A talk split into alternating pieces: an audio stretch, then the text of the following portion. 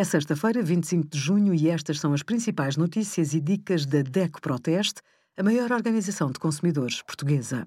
Hoje, em DECO.proteste.pt, sugerimos a entrevista à locutora e apresentadora Inês Lopes Gonçalves, a aplicação Qual Rede para testar a qualidade e velocidade da sua rede móvel e a parceria do cartão DEC+, com a loja Community.pt, que oferece descontos até 10% em compras de mercearia.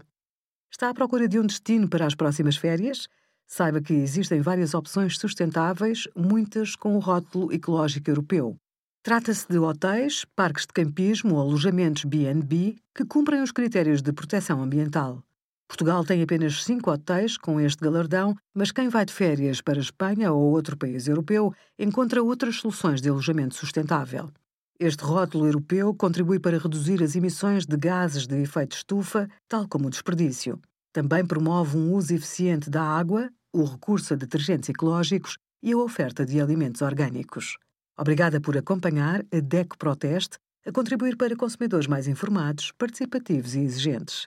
Visite o nosso site em deco.proteste.pt.